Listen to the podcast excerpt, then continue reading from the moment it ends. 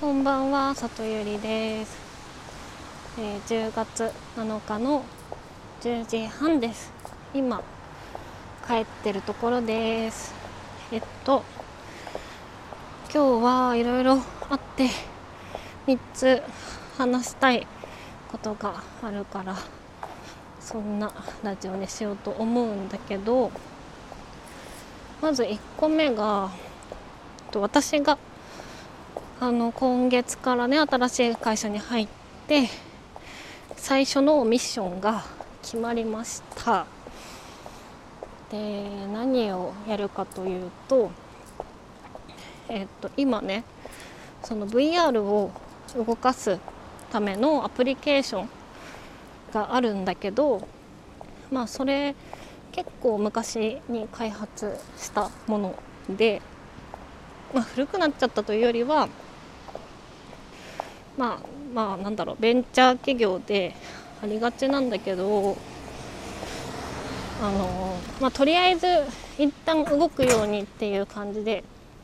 一旦こう先になんだろう世の中に早く出すことを優先して作られたものだから後でこうもっともっとこういう風にしたいとかもっとこういう機能欲しいっていう風になった時にもうそれが付け加えるのもしんどいみたいなもともと段ボールハウスだったのに煙突建てろって言われてもみたいな、ま、状況になっちゃうのね。なのでその、まあ、超重要な VR のアプリケーションを全部作り変えるっていうプロジェクトを、えっと PM としてやることになりました。でまあえっ、とね予算規模としては4000万とか5000万くらいで、えーと開発期間が、まあ、今年の11月から来年の6月くらいなので、まあ、7ヶ月なのであのプロジェクト規模としては私がやり慣れてる規模ではあるんだけどその、まあ、やり方がねやったことないやり方なのよ。というのも私が今までやってきたのは自分のところでメンバーを抱えて自分たちで作るっていう形での PM が多かったっていうかそれしかやったことないんだけど今回は外注するんだよね。外注しかも2社。でなんか こう技術的に2つの要素があってでどっちもできるベンダーをずっと探してたんだけど結局見つからなくって。だからこっちはこのベンダーこっちはこのベンダーって作らせて後でガッチャンコするみたいなことをやるっていうのでね。なかなか大変だと思う。でベンダーベンダーに自分で発注して措置コントロールって逆の立場やったことあるんだけどね。そのきちんとトップの責任者としてやったことないから、まあ、多分これからめちゃめちゃ苦労するんだと思います。しかも3ヶ月くらい探してやっと見つかったその外注先？なんだけど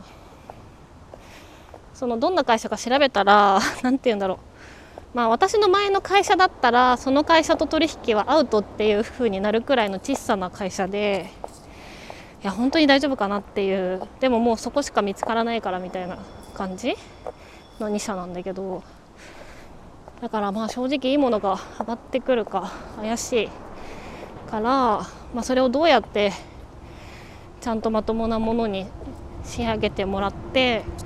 まあ、うまく動くようなものを出すかっていうので、まあ、ここからちょっと激しめの戦いになりそうだけどまあやることは明白だし、うん、やったことないけどできるイメージはあるから、うん、きっと大丈夫まあ見てろよって思いました。はい、で2つ目はあの今日は鍵垢のいつもはドイツですね。ウィーンにいるウィーンってドイツ？違うか。まあいいや国。すいません。世界史とか地理苦手なのから全然わかんない。まあとりあえずヨーロッパにいつも普段はいる子がね東京に戻ってきていてその子がオペラ歌手でえっと今日はリサイタルがあって行ってきました仕事の後に。いやなんかまあそのね東京芸大とかをすごいところを出ていろんな表彰とか取っているすごい本当にちゃんとした当たり前なんだけどのプロの子でいやすごかったのよ。なんか圧倒されてしまってこうちっちゃい頃とかあと大人になってからもう1回かな。なんか過去に2回オペラを聴いたことはあったんだけどなんかうんまあ、リアルにその子とやり取りをしたことがあるとかまあなんか個人的にね2人で会ったりとかはしたことないんだけどあのなんて言うんでしょうね。なんかうんなんだろう。昔オペラ歌手とかにの人に対してそれこそ子供の頃とかなんかうんなんだろう同じ人間とは思えない領域にいる人っていうかさなんか嘘くさいっていうかさうまく言えないけどなんかあの遠い存在みたいなテレビの先の人みたいな感じ？生身の人間感あんまり思ってなかったんだけど なんかああいうこう普段ああいう感じで言葉をかけてくれる子がこんなプロフェッショナルで舞台に立ってんだなっていうのになんかめちゃめちゃ圧倒されてしまって。はいえっとちょっと宅配便の荷物を宅配ボックスから出すので一時停止してで家に戻っ家に入ってヒマラヤを再開しようとしたら地震が起きて いや結構揺れたよね。千葉の人大丈夫かな。はい。なのでなんかどこまで喋ったか忘れちゃったんだけど。えっとあそうだオペラをね見に行ったんだよね。で いやそうだプロフェッショナルでねその何て言うんでしょうね。そのもうレベルのなんかさこううーんなんかこれカラオケ行ったりとかまあ友達のさ音楽のイベントとか今年も参加させてもらったけどさなんかこうもうそういうオペラのプロの人ってさこう上手い下手とかを超越した領域の優劣みたいな世界観だったりするじゃん？だからもうその素人には正直まあいいも悪いもそんなにわからないみたいなところはあったりするんだけどでもなんか彼女が堂々と立って歌ってる姿とかなんていうのうまく言えないけど もうなんか無性に感動してしまってでそのプログラムもあのオペラってさ基本外国の歌を歌うことが多いからさ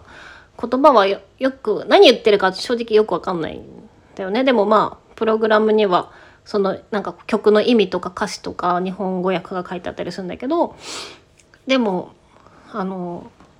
こう休憩挟んで前半と後半があってその中でもみんながよく知ってる曲がなんかいいタイミングで入ってたりとか後半は日本の曲日本語の曲も入れてくれたりとかなんかそういうのはきっと多分彼女が